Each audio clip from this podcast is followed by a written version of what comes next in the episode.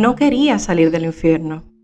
Allí ya conocí el nombre de todas sus calles.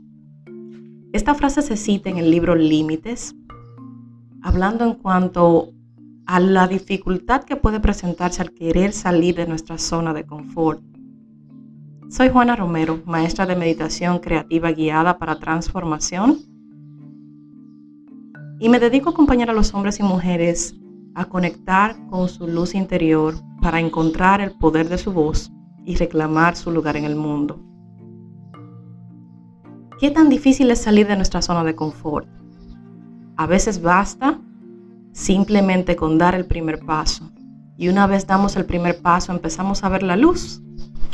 En otras ocasiones necesitamos dar varios pasos para poder salir de ese lugar de seguridad, para poder arriesgarnos a probar y fallar, para arriesgarnos a probar y tener éxito.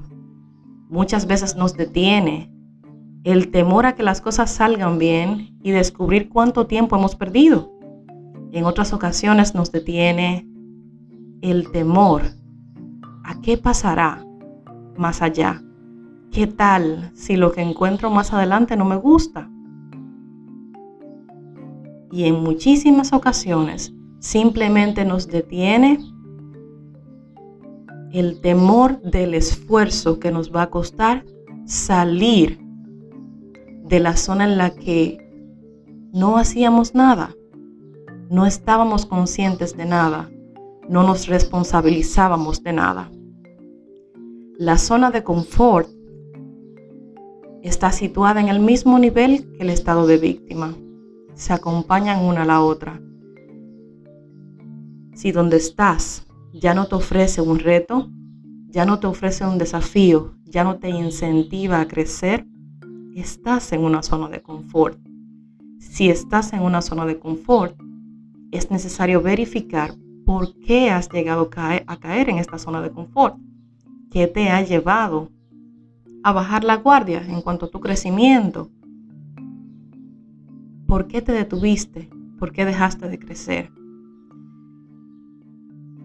En muchas ocasiones he escuchado a personas decir que no quieren emprender tal o cual carrera porque tardarán mucho en obtener eh, su certificado, su diploma, su título. Sin embargo, el tiempo pasa de igual forma y ni haces la carrera ni haces nada productivo. Lo que sigue después es quejarnos. Después de haber perdido el tiempo es quejarnos por lo que pudimos haber hecho. ¿Qué tal si trabajamos a sabiendas de que los hubiera no existen. El si hubiera empezado hace cuatro años, ya hubiese terminado la carrera. Ya no existe. Si hubiese leído ese libro antes, probablemente no me hubiese pasado tal o cual cosa. No existe. Nuestra mente suele divagar en lo que pudo ser o en lo que pudiera llegar a ser lejos de mantenerse en el estado presente. Y de aquí la importancia de la meditación y el entrenamiento mental.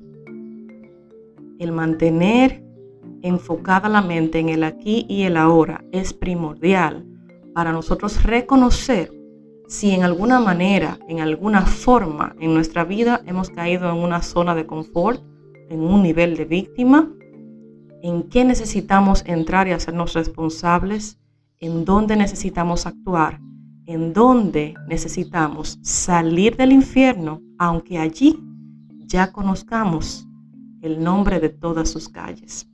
Gracias por escuchar. Si este episodio conectó contigo en algo y sientes que puede ayudar a alguien más, por favor compártelo. Soy Juana Romero y me puedes encontrar en Instagram como arroba Juana Romero M de meditación, en donde espero continuar aportándote valor.